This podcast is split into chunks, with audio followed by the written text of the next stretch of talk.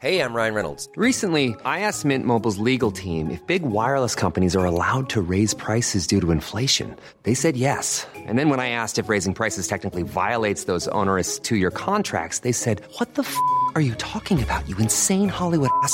So to recap, we're cutting the price of Mint Unlimited from $30 a month to just $15 a month. Give it a try at mintmobile.com slash switch. $45 upfront for three months plus taxes and fees. Promo for new customers for limited time. Unlimited more than 40 gigabytes per month. Slows. Full terms at mintmobile.com.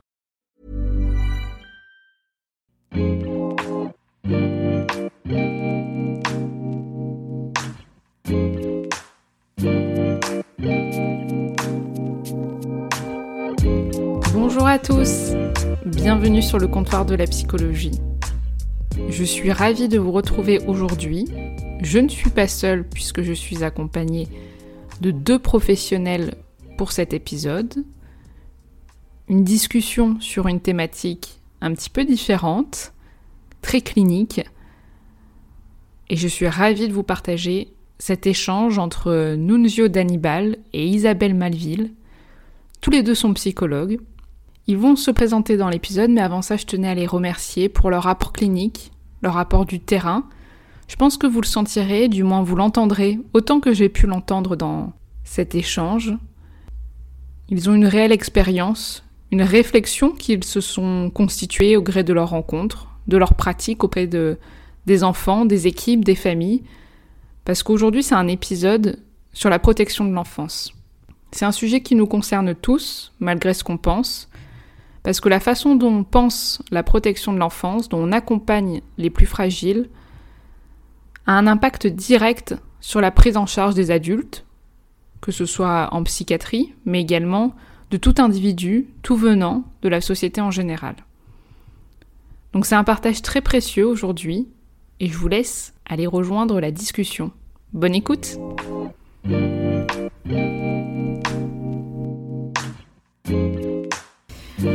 coup, bon ben, tu m'as contacté il y a quelques mois pour me parler un petit peu de Ouais. ton lieu d'écoute, de soins. Enfin, on en parlera peut-être euh, tout à l'heure que vous avez créé tous les deux, euh, donc avec Isabelle. Et on a échangé un petit peu par mail, euh, notamment autour de justement, est-ce qu'on pourrait faire un épisode ensemble? On avait plusieurs thématiques en tête et puis on s'est rejoint plutôt sur la protection de l'enfance parce que c'est un sujet que vous connaissez euh, bien. Et ça me parle beaucoup justement cette idée de la protection de l'enfance parce que je trouve que c'est euh, une thématique euh, où tout le monde a un peu son idée dessus, en tout cas dans la population euh, générale, chez tout venant, et qui souffre en même temps de ces idées à, deux têtes, de, en même temps la protection de l'enfance, peut-être comme quelque chose qui serait assez intrusif, peut-être presque dans la persécution, dans les familles, de comment on vient... intervenir voilà, dans les familles. Et puis, à l'inverse, moi j'entends souvent aussi euh, en protection de l'enfance un peu comme euh, un héros déçu, justement, qui pourrait pas assez intervenir, qui serait très limité et du coup Mhm. euh, qui aiderait pas tant que ça les enfants. Ça, ça serait du côté professionnel? Je l'entends, ouais, Ouais. souvent, de quelque chose justement d'assez inhibé Mhm. par rapport aux professionnels. Donc oui. voilà, j'avais envie qu'on aborde un petit peu ce sujet de façon euh, déjà assez large, peut-être du côté assez théorique, assez peut-être aussi en pratique, de qu'est-ce qui se passe Oui. euh, dans ces cliniques-là. Déjà, comment on- pourquoi on parle de maltraitance? Est-ce qu'on se parle d'adultes maltraitants? Est-ce qu'on parle d'enfants en danger? Qu'est-ce qui se passe pour ces enfants? Qu'est-ce qui se passe pour ces adultes? Et puis peut-être après aussi dans quelque chose de, de plus ciblé sur un- une forme d'état des lieux de la protection de l'enfance euh, aujourd'hui, comment on repère, comment on travaille, etc. Donc je vous laisse peut-être tous les deux vous présenter rapidement avant parce que justement euh, là on est trois, donc c'est au moins euh, tout le monde va pouvoir identifier euh, les voix euh, petit à petit. Donc euh, bah, Isabelle, je te laisse commencer. Donc, euh, je suis Isabelle Malville, euh, je suis psychologue clinicienne. Donc, j'ai créé avec euh, Nunzio et une troisième personne euh, la, troisième rive euh, il y a de ça maintenant 4 ans. Et j'y travaille maintenant quasi exclusivement puisque j'ai une pratique en crèche par ailleurs. Mais j'ai donc ça depuis, depuis le début de l'année euh, 2021, mais auparavant, pendant 15 ans, j'ai travaillé en tant que psychologue euh, ASE, à l'aide sociale à l'enfance, dans mon parcours au sein de l'ASE, j'ai à peu près fait tout ce qui pouvait se faire en tant que psychologue. C'est-à-dire que j'ai fait des établissements d'accueil, j'ai fait aussi de l'accompagnement d'équipes éducatives en tant que psychologue enfance. Euh, j'ai travaillé aussi très longtemps dans un placement familial où j'ai euh, accompagné des enfants, leur famille d'accueil et travaillé avec leur famille. Voilà. Donc euh, c'est vrai que la protection de l'enfance, c'est un domaine que je connais particulièrement bien. Voilà. Ok, c'est à moi. Ouais, c'est à toi. Nunzio d'Annibal, donc. moi je suis psychologue clinicien aussi, j'ai travaillé d'abord principalement en euh, en psychiatrie adulte, où j'ai croisé beaucoup d'adultes, que ce soit schizophrènes, paranoïaques, euh, ou euh, avec d'autres maladies psychiatriques qui étaient passés par la protection de l'enfance. Pour le coup, il suffit d'ouvrir les dossiers pour s'apercevoir qu'il y en a énormément hein, en psychiatrie qui sont passés par là. Par l'ASE, anciennement la DAS. Et après, en effet, on a créé la troisième rive avec, euh, avec Isabelle et euh, une autre psychologue. Euh, et, mais aussi, c'est peut-être intéressant de, de, dire que j'ai j'ai dirigé un service de visite en présence d'un tiers pendant un an et demi. J'en suis parti. Mais voilà, c'est quand même intéressant de savoir ça aussi. de, on pourra peut-être évoquer ces histoires de, de visite en présence d'un tiers, mhm. qui sont très importantes, en tout cas, elles sont, elles sont ordonnées par le juge des enfants, donc c'est vraiment protection de l'enfance.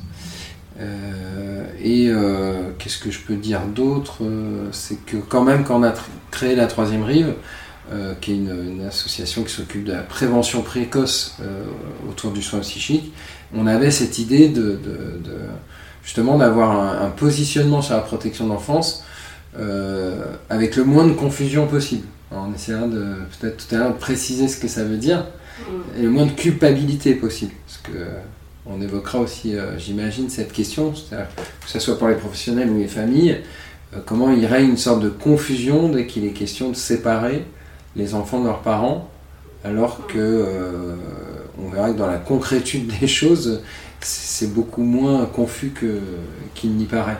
Mais voilà, ça on y reviendra, mais mhm. je pense que on, peut commencer comme ça aussi, justement cette idée de, la séparation. Parce que je pense que c'est directement quand on pense protection de l'enfant, il y a la question de la séparation qui en plus est énormément discutée. Euh. C'est vraiment une question euh, qui, charrie euh, de nombreux fantasmes mm. de, de toutes parts, de toute nature, et de, des projections qui sont euh, enfin, ça mobilise tout de suite quelque chose de très très euh, émotionnel. Mm. On n'est plus du tout dans, dans quelque chose où, les gens prennent du recul. Et très vite, on voit qu'on parle d'autre chose en fait, que de la situation dont on est en train de parler.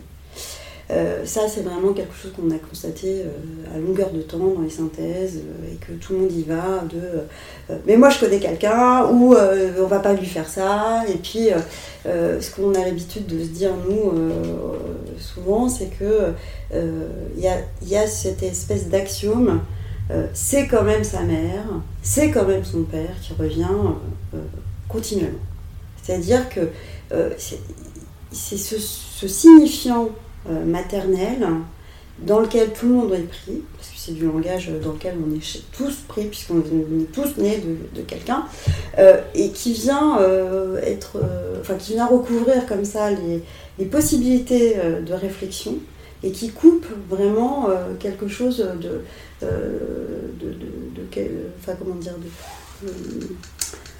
d'une prise de recul. Mmh. voilà. C'est vrai que nous, on a un parti pris euh, moi, je le présente comme ça maintenant parce que je me suis aperçue à quel point ça se heurtait à des convictions profondes chez beaucoup de gens. Euh, qui est que la séparation, c'est pas là que se situe la catastrophe. La catastrophe, elle a eu lieu avant. C'est antérieurement que les choses se sont jouées. C'est pas quand on sépare. La séparation, ça n'est que, que l'aboutissement de, quelque chose qui, est un processus qui s'est mis en place bien avant euh, la naissance, puisque euh, c'est euh, comment l'enfant a été porté, comment, qu'est-ce qu'il représente dans l'économie psychique de ses parents, c'est ça qui compte. C'est ça qui se joue. C'est pas, pas au moment où, les services sociaux arrivent et où le juge décide de, la séparation. C'est bizarre avant. Voilà, donc ça, c'est le parti pris, c'est celui-là. C'est de dire que la séparation, c'est pas ça qui est catastrophique, ce qui est catastrophique, c'est ce qui a lieu avant. Ça, c'est une des premières confusions par rapport à la protection d'enfance. Et c'est très, c'est très drôle parce qu'on la retrouve en psychiatrie dans l'hospitalisation. Il y a un parallèle qui est assez évident. Souvent, que ce soit du côté des soignants, pas tous, hein, mais beaucoup de soignants rejoignent les patients sur une, sur une chose, le traumatisme, c'est l'hospitalisation. C'est le moment de l'hospitalisation. C'est pas la catastrophe psychique de la schizophrénie. Euh, avant toute intervention. Non, c'est l'hospitalisation qui est le problème. Ce qu'on retrouve dans le délire, même de certains patients. Et c'est pareil euh, en protection de l'enfance. Si on écoute certains professionnels et certaines familles, le problème ce n'est pas ce que vivent les enfants au sein de leur famille, c'est qu'on les sépare de leur famille. Mais mm. là, il y a une première confusion qu'on retrouve, euh, qu'on ne devrait pas retrouver chez les professionnels qu'on les retrouve chez les familles, c'est normal qu'ils soient pris dans, dans le discours familial, dans la loi familiale, en, tant que faisant partie d'une famille, pourquoi pas. Mais euh, qu'on retrouve ça chez les professionnels, c'est là que ça devient euh, compliqué. Et combien de fois dans les synthèses, dans les réunions, dans, euh, dans les discours des professionnels, et chez les psychologues aussi, hein, évidemment, et les pédopsychiatres n'en parlons pas, euh, on va retrouver tout d'un coup, face à une discussion rationnelle sur ce que vit un enfant dans une famille, tout d'un coup des arguments d'autorité dont tu parlais, qui sont de type euh, c'est pire que de les enlever de leur famille que de les laisser dans une famille maltraitante. Pourquoi? Parce que c'est quand même leurs parents. comme si les enfants appartenaient à leurs parents. Alors qu'ils appartiennent à la loi, les enfants. Et euh, c'est une coappartenance entre la loi, euh, les institutions, l'institution familiale, puisque c'est une institution déconnante comme les autres. Et, euh, et, là, il y a une confusion euh, dans le discours des professionnels. après, il ne faut pas s'étonner qu'il y ait une confusion chez les parents, chez les, chez les enfants eux-mêmes. Qui, voilà, ça c'est très important de, noter cette première confusion qui est sur le traumatisme, c'est pas ce que vit l'enfant dans la famille, c'est la séparation. Ce qui est une aberration, évidemment. Je pense que tout le monde, rationnellement, euh, arrivera à se le dire assez facilement. Moi, je préciserais d'ailleurs à, ce sujet-là que euh, ce signifiant mère ou père euh, suscite immédiatement des représentations de maternage, de paternage, quand elles sont là. Sauf que justement, c'est ça qui déconne. C'est ça qui fonctionne pas dans les familles euh, où il y a des interventions euh, de, de, l'aide sociale à l'enfance. Donc, on, renvoie l'enfant systématiquement à cette appartenance. C'est ta famille, c'est ton père, c'est ta mère, ça c'est continuel. On ne fait que ça, lui dire tu dois aller en, visite médiatisée voir ton père, tu dois aller en visite médiatisée, même si c'est un truc complètement qui terrorise tout le monde et qui, qui met tout le monde dans un état absolument euh, dingue. Enfin, je veux dire, il n'y a pas que les enfants qui ont des symptômes hein, autour des visites médiatisées. faut voir un peu ce que. Même pour le parent, c'est quelque chose de compliqué. Enfin, euh, et, les, et, les, professionnels Bien sûr que les professionnels. que, dans le service que je dirigeais, euh, plein de fois, certains professionnels avaient des sortes d'angoisse qui précédaient les visites médiatisées parce que cette rencontre était folle en fait. Mm. Et du coup, ils, savaient qu'ils allaient devoir gérer quelque chose de fou. Euh, et, et, en plus, qu'ils ne pouvaient pas faire, parce qu'ils n'ont pas de moyens de coercition pour dire à un parent 26 fois de ne pas faire ça pendant la visite. On ne prend pas de photos de des bleus qui n'existent pas, on ne regarde pas les dents, on regarde pas les. Hein, on, critique pas la, la famille d'accueil en permanence. Et, euh, ils, étaient certains très angoissés à, à l'idée de faire ces visites médiatisées parce qu'il allait falloir reprendre sans arrêt les parents. Euh, donc ça, m'évoque vraiment ces, situations-là qui étaient. Euh, en effet, il n'y a pas que les parents, les parents aussi, hein, ça les angoisse, hein, ces, visites. Hein. Il y en a plein qui ne viennent pas. Voilà. De toute façon, parce que c'est trop. Euh, et les professionnels. Et, euh, et c'est pas. Parce que souvent, ce, que, ce, qui, est, discuté autour des visites médiatisées, c'est le fait qu'il y ait le regard d'un professionnel qui vienne comme ça en surplomb, euh, regarder ce qui se passe et, et intervenir, et que forcément, ça, ça, manque de, de, de, naturel. je, mets ça un peu entre guillemets. Mhm. Euh, mais, mais finalement, c'est faux. Parce que on voit bien que le naturel, euh, justement, d'ouvrir de, la bouche de l'enfant avant de lui dire bonjour pour regarder ses dents, c'est quelque chose qui, qui existe et qui, euh, qui, qui ne vient pas, qui n'est pas suspendu par le regard de l'autre. Et c'est bien ça qui fait pas loi, justement.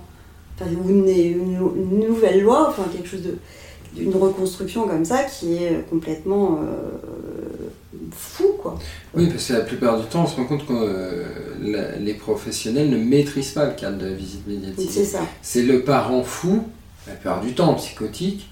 Franchement, c'était 90% des parents qu'on recevait qui étaient très malades, hein, en grande, grande souffrance. C'est lui qui dirigeait la visite par sa folie. Parce que la folie, c'est au-dessus de, de- du petit névrosé psychologue. On ne sait pas s'il est névrosé, mais euh, en tout cas, qu'il a avec son petit cadre de psychologue et qui va dire euh, non, faut pas faire ça. Non, la folie, elle va, elle va au-dessus de ça. Donc, euh, la plupart du temps, on se retrouve avec des visites médiatisées où c'est la folie du parent qui dirige la visite. La plupart du temps, il fallait arrêter ces visites. C'est-à-dire que à chaque fois se pose la question, parce que voilà, il y a- tout le monde prend la parole au nom, dans les synthèses, dans les réunions, au nom de l'intérêt de l'enfant.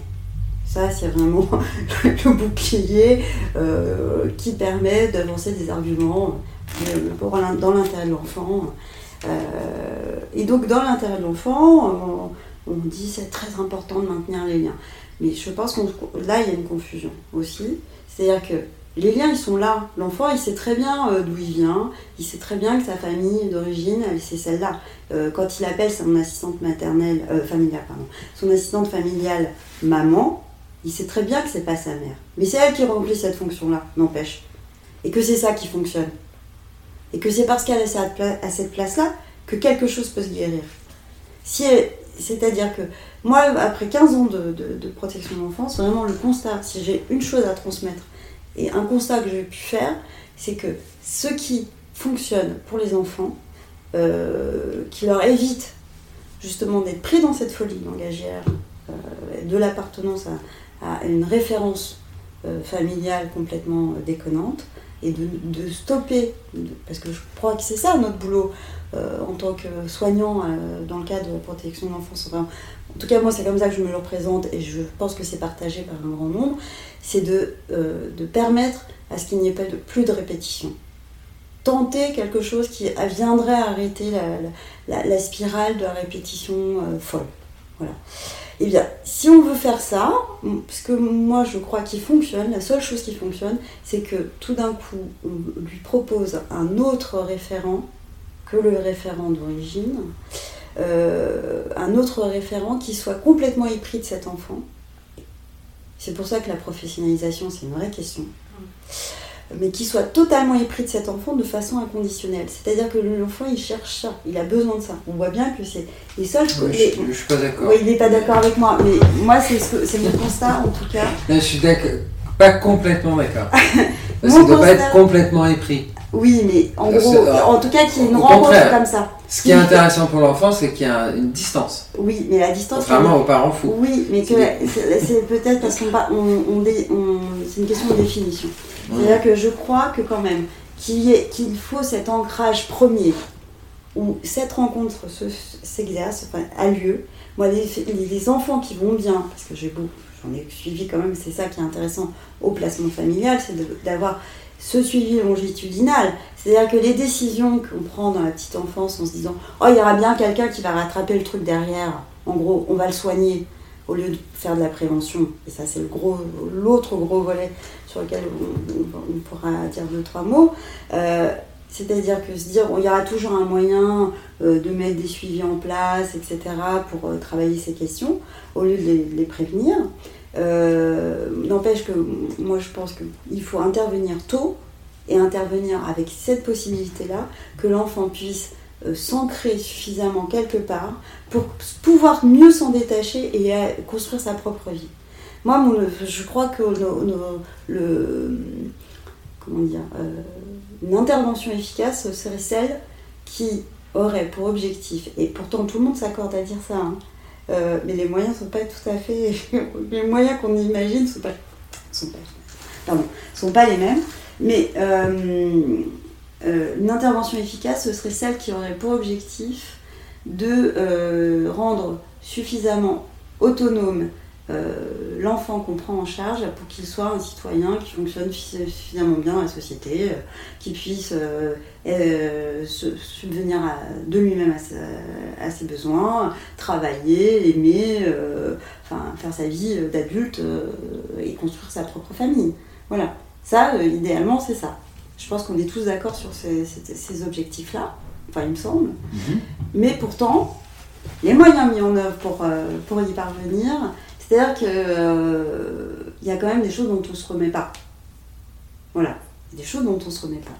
Et ça, je crois que c'est pas du tout inscrit, ni dans la loi, ni dans la tête des, euh, des- de ceux qui prennent des décisions. Te laisse nuancer ce que, ce que je Ah, tout à l'heure, euh, pourquoi je suis pas d'accord? C'est parce que la- l'assistante Familiale. familiale, quand, dans le- là on parle des cas où les enfants sont placés dans des familles d'accueil. On ne parle pas des foyers, Oui, c'est encore autre chose, c'est compliqué, mais si on parle des, des enfants qui sont placés dans les familles d'accueil, je pense que si la- l'assistante familiale est totalement épris, pour reprendre oui, de euh, cet enfant, on se retrouve dans quelque chose d'un peu euh, foufou. oui. Euh, L'idée, c'est pour ça que c'est pas si mal qu'elle soit professionnelle, qu'il y ait une distance. L'important, c'est que l'enfant soit plutôt rabattu sur la famille d'accueil que sur ses parents. Et ce qui se passe la plupart du temps, c'est tout le contraire, parce que notre civilisation est faite comme ça aussi. hein. Euh, L'enfant est systématiquement rabattu à sa famille, sur sa famille. pardon. Et comme s'il devait, re- euh, un- comme si on lui demandait de s'identifier là et pas dans la famille d'accueil. Et il y a un gros problème chez les professionnels euh, la plupart du temps là-dessus. Alors que si on, tout le monde valorisait, et les parents, si les parents euh, qui ont été séparés de leurs enfants le faisaient aussi, et ça existe, hein. moi j'ai déjà vu des parents qui valorisaient cette famille d'accueil, malgré leur phobie, qui, euh, qui vraiment dirigeaient l'enfant là-bas. Euh, dans, l'identification en disant c'est pas à moi tu dois t'identifier, moi je suis un voyou, moi je suis un, euh, moi je vis dans la rue, moi je, euh, je fais ma vie, c'est comme ça. Bon, moi j'ai déjà eu des, parents comme ça quand même, hein, qui, disaient c'est, la famille d'accueil qui compte. Et ça c'est quand même, c'est un miracle. hein. Mais si tous les professionnels déjà vraiment s'identifiaient à la famille d'accueil, si je puis dire, ou renvoyer l'enfant plutôt vers que vers le signifiant familial pur sanguinaire, quoi, hein, au sens sanguin, au sens euh, des gènes. Euh, déjà, je pense que les enfants auraient moins de mal à, investir les familles d'accueil, ou même les foyers, peut-être, j'en sais rien. Euh, mais, et ça, c'est vrai qu'on on- on retrouve aussi cette confusion là-dessus. C'est-à-dire que les, professionnels ont du mal à valoriser cette histoire de la famille d'accueil, comme si déjà c'était coupable. On sent chez eux une culpabilité à demander à l'enfant d'investir quelqu'un d'autre que leurs parents.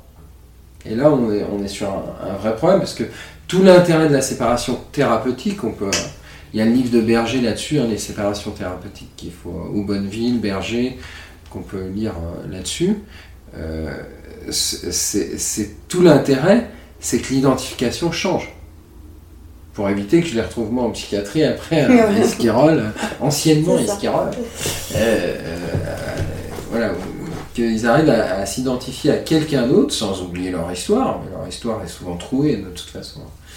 C'est pas des histoires non plus euh, la plupart du temps où, euh, où ils sont rationnellement ils connaissent à peu près leur- leurs origines avec euh, c'est souvent quand même des histoires très trouées hein, qu'ils ont mais bon peu importe on va pas partir là-dessus mais en tout cas c'est important de rappeler cette deuxième confusion qu'on retrouve chez les professionnels euh, voilà comment euh, comment comment les professionnels on peut les former les inviter à euh, à valoriser une identification qui serait pas familiale ce que j'appelle le rapport au maternel c'est-à-dire que c'est vraiment chez les professionnels, c'est- extrêmement répandu. C'est-à-dire que d'abord, les, enfants sont rabattus sur leur mère, pour tout dire, beaucoup plus que sur leur père. hein. Ça, c'est une première chose, c'est toujours vrai. hein. On est dans cette civilisation, elle n'a pas changé, on est dans une civilisation materno-centrée, euh, même si ça change, hein, c'est en train de changer.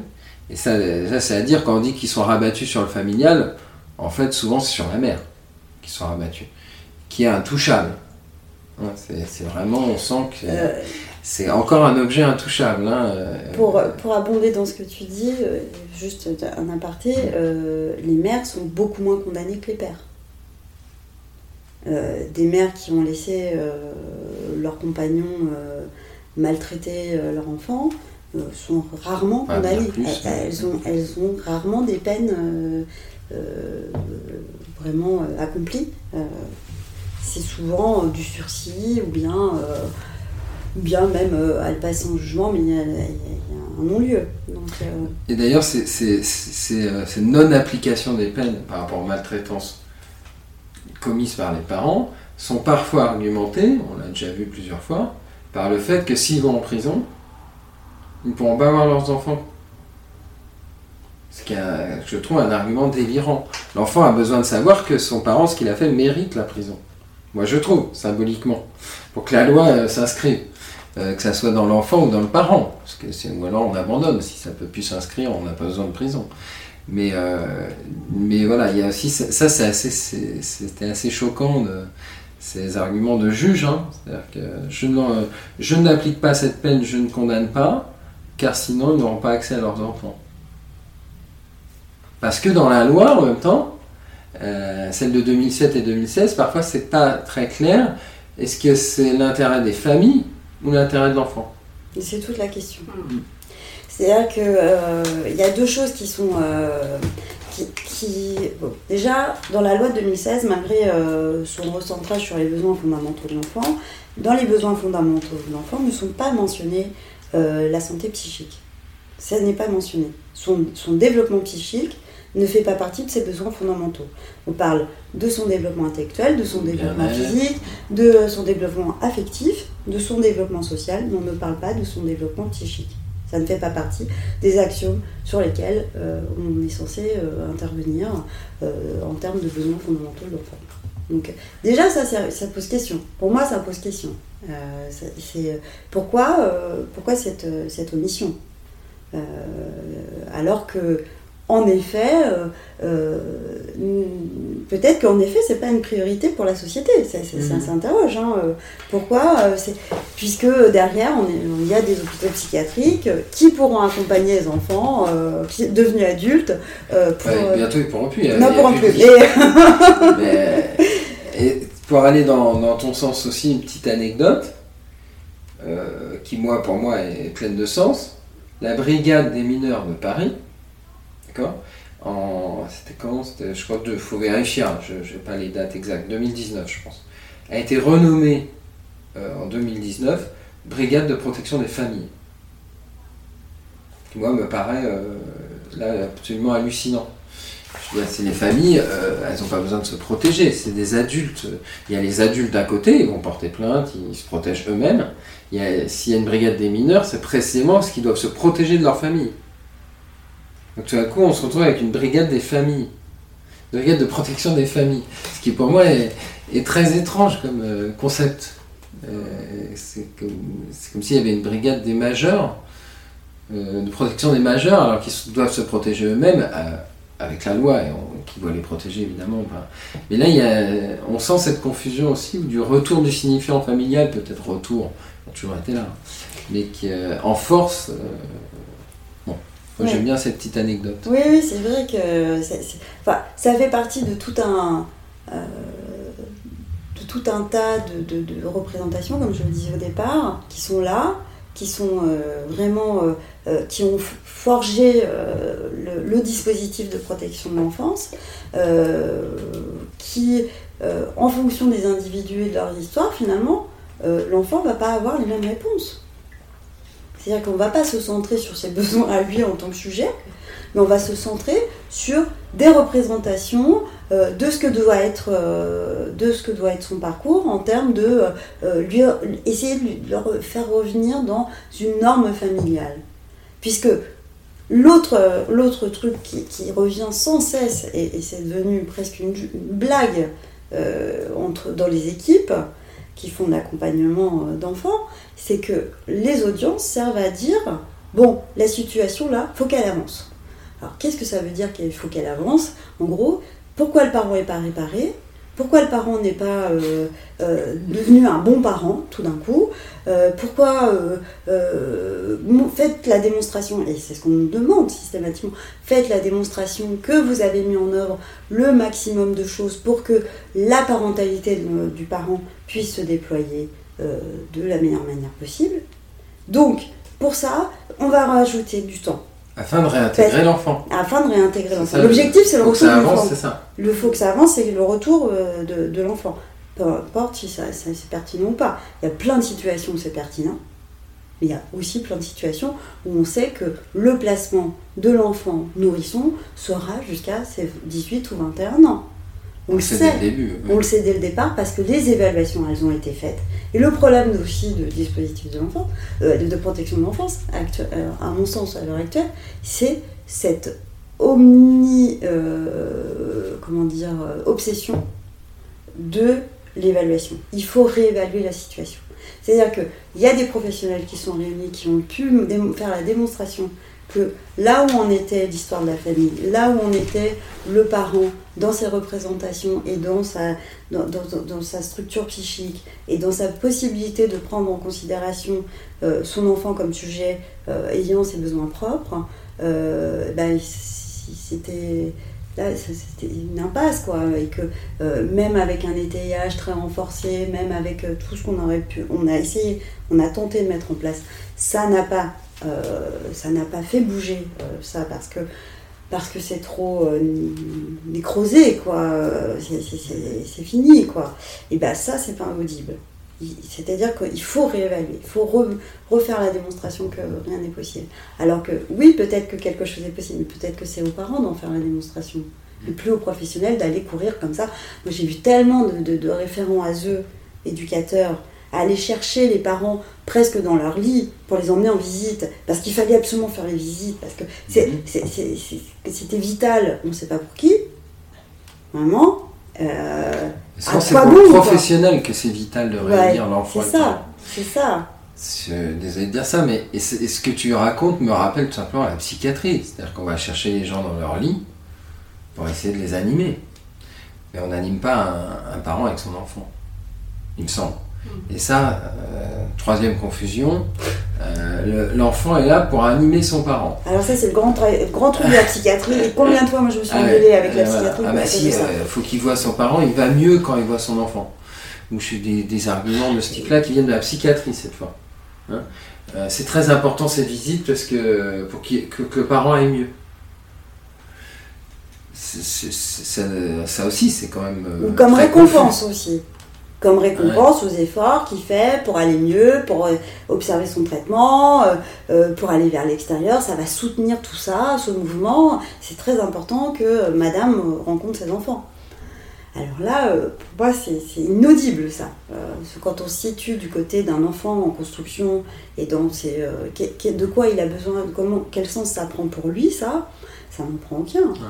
C'est vraiment Berger qui raconte très bien, euh, avec son expérience de 3 30 ans de visite médiatisée, euh, comment euh, euh, les enfants sont, sont touchés par ces visites d'une manière qui précède et qui succède à la visite, et qui, euh, lui, il parle carrément d'hallucination. Oui, il parle d'hallucination, c'est-à-dire Euh, que l'enfant revit la situation. Pour lui, chaque visite médiatisée fait revivre à l'enfant euh, quasiment systématiquement ce qu'il a vécu. C'est un peu excessif, mais moi je l'ai vu en direct. Oui, on, Euh, moi aussi. Quand même des enfants euh, tétanisés par leurs parents. Oui. Sans aucune raison, même si le parent Ouais. ce jour-là. Il va pas trop Voilà. mal. C'est pour ça que Berger va, va jusqu'à dire euh, à certains moments, même une visite médiatisée qui s'est bien passée est hallucinatoire pour l'enfant. Ce qui a, a un parti pris complètement excessif, mais euh, intéressant parce que je l'ai je l'ai quand même pu constater aussi qu'il y a des enfants tétanisés par la simple présence, ce qu'on connaît dans le traumatisme. Il n'y a pas besoin, des fois, un mot insignifiant, une image, une odeur. Dans je la vois. fait réminiscence. Euh, Tout le monde connaît ça, même euh, à petit niveau. Il y a des petits, des petits traumas qu'on a et qui, qui peuvent revenir comme ça. Euh, on imagine ce que c'est que d'un parent qui est là en présence euh, Et c'est pour ça qu'il n'a pas tout à fait tort hein, de, de parler de ça, mais, euh, mais ça c'est balayé par euh, la psychiatrie, comprend rien à ça. Ce, qu'on travaille souvent en réseau, c'est-à-dire il y a, il y a souvent la, famille, la psychiatrie qui, qui traite le parent, ça c'est quand même une fois sur, oui, trois fois sur, trois fois sur cinq, on va dire. Euh, et d'un côté, la psychiatrie qui traite l'enfant aussi, avec le lien avec les CMPP, c'est pas toujours simple, mais c'est bien qu'il y ait un lieu comme ça, en même temps, qui soit De toutes ces conneries. Et, euh, et la protection de l'enfance et le PF. Des fois, il y a les, il y a les quatre. Il y a la psychiatrie adulte, le CMPP, le PF et le référent ASE. Il faut qu'ils se parlent, tous ces gens-là. Et ils n'ont pas tout- toujours envie de se parler. Surtout la psychiatrie, euh, qui est parfois très. euh, dans un, un- un secret médical euh, très. on va dire qui sent la naphtaline, quoi. Euh, qui est très ancien, qui a plus du tout cours, et, et heureusement, parce que Et qui est légal en point de vue de la, de la question de l'enfance. Puisque le- dès qu'on parle d'un enfant euh, qui est pris dans une mesure euh, de, de l'aide sociale à l'enfance, le secret médical et le secret euh, est partagé Voilà. automatiquement. Il est levé, on est censé euh, pouvoir se communiquer les informations. Et ça, euh, partagé, que- en tout cas, voilà. Discrètement. Oui. Mais euh, on n'a pas besoin des détails. Non, on n'a pas besoin des. C'est pas, c'est pas la sûr. question. Mais ça, c'est. Et, et là, c'est une autre difficulté ouais, qui, qui se rencontre aussi. Comment dialoguer à quatre euh, comme ça, en protection de l'enfance? Souvent, c'est impossible. Euh, quand j'étais à la visite médiatisée, on envoie un mail le lundi à, à telle euh, sauvegarde de la protection de l'enfance, je sais pas, du, du, euh, la- des Hauts-de-Seine, où c'est vraiment la, c'est le désert, hein, malgré le, le- le département que c'est. Il n'y a aucun moyen à la protection de l'enfance. hein. Euh, le, vendredi, c'est un autre, euh, c'est un autre intervenant. Euh, le mail n'existe plus, on ne le savait pas. Donc on envoie pendant une semaine un mail à une adresse qui n'existe plus sans le savoir. L'autre il est parti, il n'est pas revenu, il est joignable que le mercredi. C'est incroyable. Plus le juge, j'oublie. Plus la justice, j'avais oublié ce cinquième interlocuteur. Comment on fait pour parler avec un référent, un placement familial, un juge des enfants et qu'est-ce que qui le référent que j'ai oublié. Et, La psychiatrie. et la- les visites présence d'un tiers, la psychiatrie, c'est un Et bordel. puis, sachant que chacune de ces institutions est en souffrance. Voilà. C'est pas comme si en plus euh, tout le monde était euh, euh, dans des dispositions euh, très, très détendues. euh, Ah. Donc, bon, À la rigueur, les PF et les, Oui, les, où en on- présence d'un tiers sont peut-être un peu moins en souffrance, en termes de personnel, en termes de. Mais euh, la justice, bon, qu'on puisse dire, la ZE, tout le monde le sait, je veux dire, c'est pas un secret de. C'est pas. C'est pas. C'est c'est, euh, c'est médiatisé même. La justice est en souffrance, les délais. euh, On va pas parler des délais, mais on pourrait dire par exemple que dans le 94, euh, pour mettre en place une AEMO, une aide éducative en milieu ouvert, parfois il faut deux ans. Donc le juge prend une décision. Donc s'il prend une décision AEMO, c'est-à-dire que c'est grave hein, en général. hein. Euh, quand même, hein. Pas, bah, ça fait suite à déjà du, du temps qui s'est Voilà. écoulé où la situation d'autres a mesures, été- souvent, hein, il y a d'autres mesures Voilà. avant qui sont euh, censées être plus légères. Et quand il prend cette décision, c'est que c'est grave souvent. hein. Et bien là, c'est deux ans pour mettre en place une AME. Donc pendant deux ans, l'enfant il reste euh, quasiment sans intervenant. J'exagère un peu, mais. euh, donc ça, c'est, on peut appeler ça la souffrance euh, institutionnelle. C'est-à-dire que vraiment la justice, je, elle peut pas faire autrement. hein. Je ne pense pas que ça soit de la mauvaise Ah volonté. hein. c'est même pas là du côté de la justice que ça se joue. Puisque elle, elle a Ah oui, pardon. Les, les- les associations, parce que la plupart du temps c'est les associations, n'ont pas de place. Ils ont 160 mesures par éducateur. Bah, c'est- les réformes ASE, c'est pareil, c'est 250 mesures qu'ils ont. 250 enfants. Dans, dans un EDS, oui, à peu près, il y a à peu près Ouais. plusieurs- c'est variable, mais, en gros, variable, euh, en fonction du territoire, C'est trois fois trop. ils ont, un 30, seul ils ont éducateur. 30 mesures par, en gros, il y a- ils ont 30 mesures par référent. Donc, 30 mesures par référent, ça veut dire qu'on ne peut pas faire une présence, même d'une heure par euh, semaine, auprès des familles, c'est pas Non, mais possible. ils en ont beaucoup plus. Non, non, dans, le Les 94, référents c'est à ça. ça Oui, oui, c'est ça le... C'est ça le, le- Ah oui. Bon, en tout cas, peu importe, mais c'est Ouais. dire que euh, ça nécessiterait euh, en effet ne serait-ce que pour des ados pour lesquels on a besoin d'être présent, de venir au domicile, de les rencontrer régulièrement, c'est pas possible. On ne peut pas faire ça. Parce qu'il y a tous les temps institutionnels par ailleurs, et aussi, qui alors là, ce qui est euh, ce qui rend les choses aussi assez ubuesques, à mon sens, pour les référents à eux. Et là, vraiment, je ne sais pas, euh, c'est vrai que ça, confusionne encore plus les choses, parce que quel est le sens que ça prend pour eux? C'est tout le temps qu'ils doivent passer à justifier ce qu'ils font. En, en l'occurrence, faire des rapports, alors que être éducateur, ça veut pas dire, être bon éducateur, ça veut pas dire savoir bien écrire un rapport. Je ne crois pas que ce soit euh, forcément euh, en hmm. lien. Hein. Euh, et, donc, ils doivent ou faire des demandes, ou envoyer des, des, demandes de prise en charge, ou demander des. Enfin, faire remonter à sa hiérarchie tout ce qu'il est en train de faire, tout ce qui, pourquoi, justifier pourquoi il propose plutôt ça que ça, pour soi-disant faire des économies. Mais c'est c'est tellement chronophage, je vois pas en quoi c'est économique. Plus de temps d'essayer de joindre tout ce dont je parlais tout à l'heure. Voilà. Tous les mails. Donc ça, c'est ça. Je sais pas comment démêler ce truc-là. Hein. Euh, euh, je relisais là, le, pour, pour euh, aujourd'hui ce que prévoyait la loi de 2016. Elle prévoit une harmonisation des pratiques. faire en sorte que, puisque la difficulté aussi de ce problème, c'est ça qu'on on aurait peut-être pu parler de ça en préambule, mais la difficulté du dispositif de protection de l'enfance, c'est que c'est sous la responsabilité de plusieurs ministères, qu'il n'y a pas euh, un ministère dédié à ça, et que c'est décentralisé sur les départements. Et que le chef de file de la protection de l'enfance, c'est le président du conseil départemental. Donc, ils ont des obligations de mission, mais ils n'ont pas d'obligation de, euh, de, comment dire, euh, de, moyens. De moyens. C'est-à-dire que chacun est libre de mettre les moyens qu'il veut du moment qu'ils accueillent. Du, coup, du coup, il y a une disparité. Euh, si on prend le 94, qui est le 93, qui est le mieux doté, je pense, en termes de protection de l'enfance, euh, non sans raison, hein, euh, probablement. Hein. Mais on prend le 92, dont j'ai parlé tout à l'heure, c'est 92, c'est incroyable. C'est incroyable ce qu'ils en ont fait. Petit à petit, ils ont mutualisé en quelques années tout, tout, tout, ce qui était un peu euh, un système qui était assez ample, qui ressemblait à celui du 94, et qui est devenu euh, un système d'assistante sociale euh, lambda, comme dans une mairie, qui traite en même temps ce qui se passe à la mairie et la protection de l'enfance. ce qui se passe dans la population générale et, la protection de l'enfance.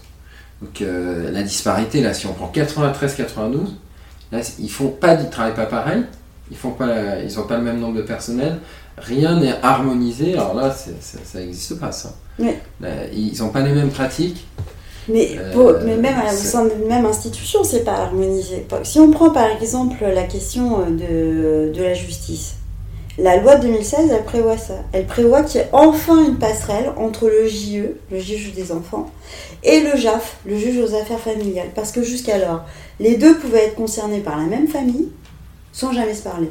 Et ça, c'est quand même un mmh. truc euh, qui, comment se fait-il qu'il faut attendre 2016 pour euh, se dire tiens là il y a quelque chose qu'il faut, euh, qu'il faut peut-être euh, revoir donc voilà, bien sûr que il faut accompagner les familles, travailler avec les parents et c'est très important. Mais parfois, le travail avec les parents, c'est pas de remettre du lien, enfin de, réinjecter du temps de présence, parce que du temps de présence, c'est pas, pas parce qu'on se voit plus que ça va mieux marcher. C'est pas ça qui fait que ça va mieux marcher euh, et que ça, mieux, ça va mieux fonctionner, qu'on va être moins. Euh, euh, dans, mhm. qu'il y aura moins de conflits, moins d'agressivité, moins de, moins de pathologie entre parents et enfants. C'est pas ça qui va.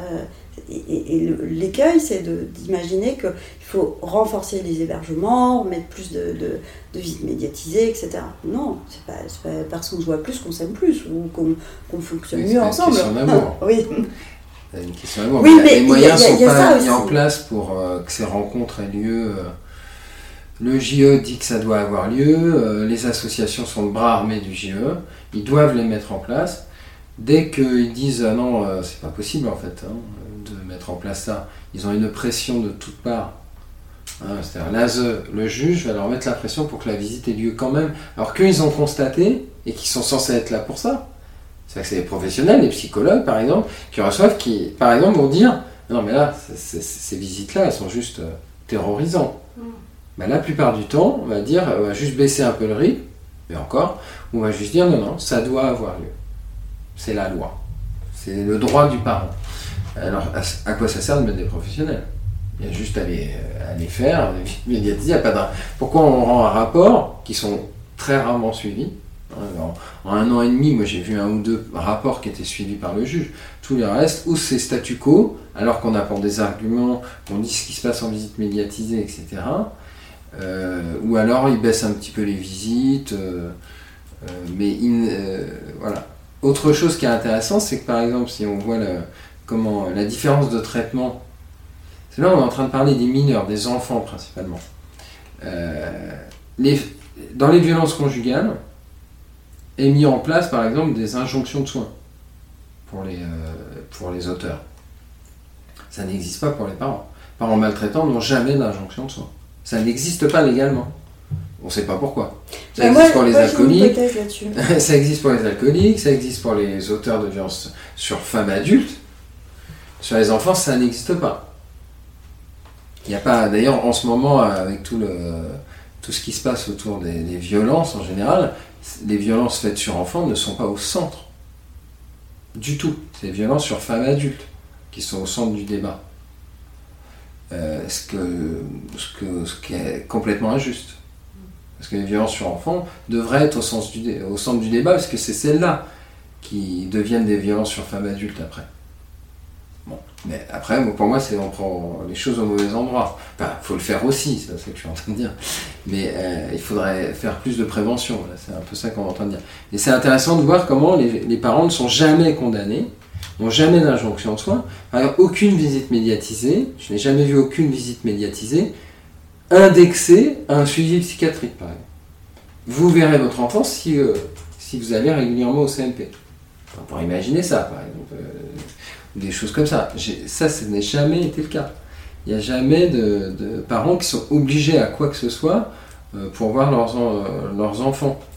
Euh, c'est assez euh, étonnant. Il n'y a pas de dispositif. C'est le GE qui va dire comme ça. Il n'y a pas de dispositif légal. Là-dessus, comme on le retrouve dans les violences conjugales, ou l'ancienne injonction thérapeutique pour les alcooliques, là, qui est devenue pour les auteurs de violences sexuelles, par exemple, aussi, qui existe. Et on- ça, on ne sait pas pourquoi. Alors, toi, Bah, tu dis que tu as une Moi, oui, mon hypothèse, c'est quand même que est absent aussi de la loi et de toutes les lois qui sont succédées sur la protection de l'enfance, parce que là on parle de la loi de 2016, mais euh, la loi de 2007 et celle de 2002 avant, c'était même- la même chose, sont complètement évacuées la question de la pathologie parentale. Mm. C'est-à-dire que ça n'apparaît pas. On fait comme si les parents étaient euh, des gens ignorants, qu'il fallait éduquer à la parentalité, et qu'il suffisait finalement de leur donner des références euh, de, de bon traitement de l'enfant, et que euh, tout allait bien se passer. C'est prévu comme ça, la loi. Vraiment, quand on la lit, on entend ça. C'est que le- le- l'éducatif va suffire à, à- faire en sorte que euh, les, les relations se passent mieux et que, et que tout ça soit harmonieux. Sauf que ce qu'on traite continuellement dans, dans, dans, euh, la protection de l'enfance, c'est quand même le déni euh, des générations, l'écrasement des générations. C'est-à-dire que euh, s'il y a de l'inceste, c'est bien parce qu'on considère que c'est possible d'avoir des relations sexuelles avec un enfant, etc. etc. Bon, donc on est dans l'écrasement des générations, et c'est quand même un déficit de la loi interne, la loi symbolique, totale. Et ça, personne n'en fait mention. Enfin, alors qu'on ne traite que ça. Et que très régulièrement, l'évaluation psychologique, moi par exemple, pour parler de mon expérience, euh, euh, au sein des, des équipes euh, enfance, donc des équipes ASE sur les territoires, puisque j'ai fait plusieurs territoires, on, fait l'évaluation de la situation, une évaluation éducative ou, ou sociale, enfin, et ou les deux, et on appelle le psychologue quand vraiment on se dit tiens, là, on comprend pas trop ce qui se passe. Alors que la problématique psychique fait que c'est ça que les en- qui, fait, qui, qui entraîne le comportement. Je pense pas que c'est le comportement qui entraîne la psychologie des parents. C'est bien parce qu'il y a une problématique familiale, psychique, euh, ou une pathologie familiale Individuel. individuelle. Euh, oui, oui, non, mais voilà, Oui, il y a quelque chose qui, qui se joue là d'un point de vue psychique, qui entraîne un comportement euh, déconnant de- du, du parent. On parle pas, alors voilà, ça aussi c'est une nuance, qu'on entend tout et n'importe quoi, euh, on parle pas des violences éducatives, qui à mon sens ne- n'existent pas. Là, je rejoins complètement euh, euh, Dolto là-dessus. Les violences éducatives, ça n'existe pas, il s'agit d'autre chose C'est une violence. quoi. ce sont des violences. Ce ne sont pas des violences éducatives. C'est-à-dire, soit on est dans un comportement euh, chronique de maltraitance, soit on est dans un débordement. C'est-à-dire que l'épuisement parental, ça existe et on ne parle pas de ça là. Non. On ne parle absolument pas de ça. Ça, On parle pas de la baffe, on ne parle pas de la, de, de la fessée et, et du cri, euh, du hurlement parce qu'on est excédé, parce que euh, l'enfant, euh, ça fait mille fois qu'il nous refait le même truc et que tous les parents connaissent ça. On ne parle pas de ça là, hein, du Ça, tout. c'est vraiment une, une des confusions qu'il fallait aborder. ouais. La confusion entre la maltraitance et le débordement dû au- à la difficulté qu'est la parentalité euh, pour un individu on va dire. Mais euh, et ça, c'est oui, c'est vrai que la confusion peut être faite euh, dans une émission de radio justement récemment chez chez qui? Chez Étienne Klein? Non, Non, chez euh, Adèle Vendrette, euh, che- le nouveau chemin de la connaissance, là, il y avait un mec qui est, qui est intervenu, un pédopsychiatre, je pense, pour dire que dès la- une fessée, euh, une- rien qu'une baffe, même une seule, c'était un traumatisme pour l'enfant. Que- Et qu'il y avait il un continuum. Confusion, il y avait un continuum entre euh, je, te, je, te, je te pousse sur ton lit, euh, je te mets une baffe une fois euh, sur 15 ans, euh, et la, la maltraitance la pire. Enfin, Comme ça, dans des confusions totales qui peuvent pas aider, je pense, les professionnels. et qui n'aident pas du tout les parents aussi. ouais, hein. ni les parents à se pas il- culpabiliser. là. Voilà. Quand on parle de maltraitance, du coup, peut-être qu'il faut préciser ce, que, ce, que- ce- ce qui Ouais. existe. Bah, Bah, il y a une- alors là, il y a, alors là, c'est moi, c'est ce que je dis souvent, c'est que je ne, je trouve qu'il y a une, je trouve qu'il y a une, une, comment dire, une créativité. C'est terrible de dire ça, mais vraiment, quand on voit parfois les sévices qu'on est capable de faire vivre à un enfant, on se dit, faut, faut avoir l'idée quand même. Enfin, bien sûr qu'il y a des fixations euh, érotico, euh, je sais pas quoi, Oui. euh, euh, qui, qui sont, qui sont sous-jacentes. Enfin, il y a des fantasmes derrière, bien évidemment, mais, mais quand même, des fois, on se dit, mais moi j'ai vu des trucs. Si on revient, si on revient vraiment, euh, il y a plusieurs choses à la protection de l'enfance. Il y a la maltraitance active déjà. On va pas- on- je sais pas comment le dire Ouais. autrement. C'est-à-dire euh, les violences physiques, les violences sexuelles euh, et alors, psychologiques. C'est c'est complètement con de dire ça. C'est bon, je sais pas comment le dire. C'est pas des violences, euh, des violences peut-être symboliques. La violence symbolique, ça fait Michel Foucault. Ça fait euh, Foucault, ça va pas.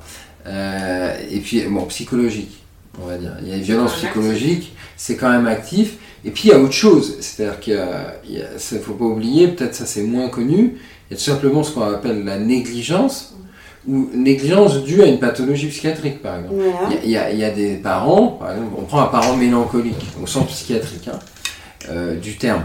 Il ne va pas être absolument actif dans cette négligence ou cette maltraitance. Il- mais l'enfant ne, ne peut pas rester là, pour autant. Si on prend une mère mélancolique qui est persuadée qu'elle est déjà morte ou qu'elle est un déchet, euh, comment l'enfant va s'identifier à autre chose qu'un mort ou un déchet? C'est toute la question de l'identification qui se pose dans la, dans la maltraitance. C'est ça la question principale.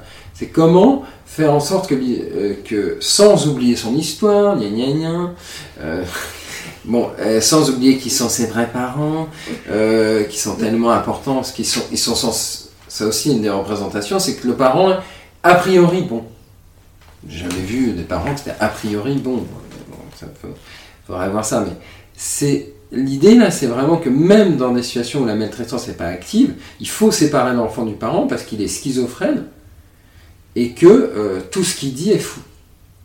Et que après dans le social, si tout le monde était schizophrène, ça ne poserait pas de problème. Dans le social, ça fonctionne pas. C'est vraiment la, porte ouverte à, à se prendre des murs en permanence socialement. D'avoir affaire qu'à un discours schizophrène ou un discours mélancolique où tu vas t'identifier sans arrêt à, du rien, à de la merde, à, du déchet, à de, la souffrance. Donc il n'y a, pas que les maltraitances actives, il faut, le rappeler. Hein. Euh, dans les maltraitances qu'on pourrait appeler par procuration, il y a aussi les mères qui laissent faire l'inceste. Ça, c'est des choses dont on parle très peu. Pour moi, c'est vraiment euh, l'inceste maternel, souvent, prend cette forme, par procuration. Peu de gens en parlent comme ça, mais pour moi, c'est une évidence. Dans énormément de situations, c'est des mères qui, sont, qui n'ont pas l'air folles, mais qui le sont sur ce point-là, sur la question de l'inceste, et qui laissent faire l'inceste par, le par leur propre père, par leur mari, qu'il soit ou pas le père de l'enfant, d'ailleurs, c'est pas toujours le cas de l'enfant. Ça, c'est des maltraitances inactives, mais qui sont. Euh, il suffit de regarder euh, Crime d'inceste, le petit documentaire d'Arte, je sais pas si tu le connais. Que disent la plupart des, jeunes filles Et c'est pas que des jeunes filles, donc c'est complètement con ce que je dis. Les personnes qui sont abusées, c'est ils en veulent souvent plus à celle qui n'est pas intervenue qu'à l'auteur. C'est probablement quelque chose, c'est probablement aussi une coquetterie quand elle dit ça. Mais pas seulement, je pense qu'il y a vraiment quelque chose qui, euh, où elles essayent peut-être de sauver l'auteur en disant ça. C'est rien ce qui se passe euh, au niveau psy, à ce niveau-là. Mais elles, quand même, elles reviennent souvent là-dessus. Je sais pas si tu te rappelles du documentaire. Notamment les deux euh, jeunes filles, là, elles viennent, mais comment elle a pu laisser faire ça? L'ayant vécu elle-même, si je me souviens bien.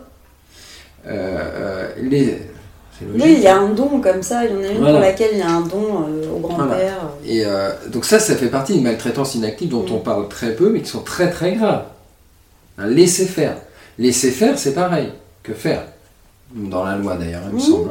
Hein. C'est pas pareil en termes de condamnation, mais c'est pareil. Euh, on doit l'adulte doit intervenir quand un mineur est en danger. Voilà, parce qu'il y a quand même cette question de la vulnérabilité, de quoi on parle. C'est ce que tu disais tout à l'heure au sujet des, de, ce, cette différence de traitement entre des femmes adultes et des enfants mineurs. Mhm. C'est-à-dire qu'en gros, pourquoi on ne protège pas mieux les enfants mineurs euh, Et que bien sûr qu'il faut protéger euh, tout le monde, et, euh, et, mais les femmes sont Pourquoi c'est pas au cœur du débat? Pourquoi c'est pas au cœur du débat Alors que le degré de vulnérabilité des enfants est, plus important que, celui des femmes adultes. Mais, et après, il y a toutes les maltraitances. J'ai parlé de celle-là parce qu'elle est moins connue. Mais il y a toutes les maltraitances actives qui vont de, du bébé secoué, tout simplement, qui affecte des hématomes parfois. Quand on dit que c'est pas rattrapable, là, euh, voilà un très bon exemple qu'on peut vérifier avec l'imagerie en plus. Donc là, c'est pas rattrapable. Il y a des hématomes qui font qu'il y a des enfants qui sont euh, qui ont des pathologies euh, neurologiques dues à des hématomes sudurales à vie. Donc là, on ne parle pas d'un truc qu'on va réparer, hein. ça ne se répare pas. Et il y a plein d'affaires, il suffit de regarder Faites entrer l'accusé. Hein. Notamment, je conseille le petit Lubin, l'histoire du petit Lubin, euh, Faites entrer l'accusé avec ses deux parents qui ne se croisent pas, dont on ne sait pas qui a secoué l'enfant. C'est passionnant pour cette histoire de protection de l'enfance parce qu'on s'aperçoit que le couple, c'est extrêmement important aussi dans, Bien sûr, cette histoire-là. Et euh, alors là, si on prend le bébé secoué, euh, les violences physiques en, tout genre, alors là, avec une, là c'est le marquis de Sade, quoi. On est dans le catalogue des horreurs. C'est, euh, c'est, je sais pas, ce qu'on a vu. tout, les, les piments, les, les, mains brûlées. Il faut le, faut le dire. Les, les scalpes. scarifier, taper avec toutes sortes d'objets. Ben, c'est hallucinant quand tu regardes les dossiers.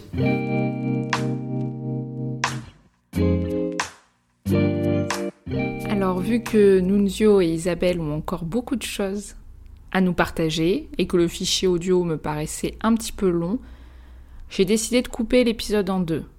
C'est pas l'idéal, je vous l'accorde, mais bonne nouvelle, l'épisode est déjà publié. Vous avez juste à basculer sur la partie 2 où vous allez en apprendre un peu plus sur le travail du psy, dans les structures de protection de l'enfance, la reconstruction des enfants, etc. Donc voilà, à de suite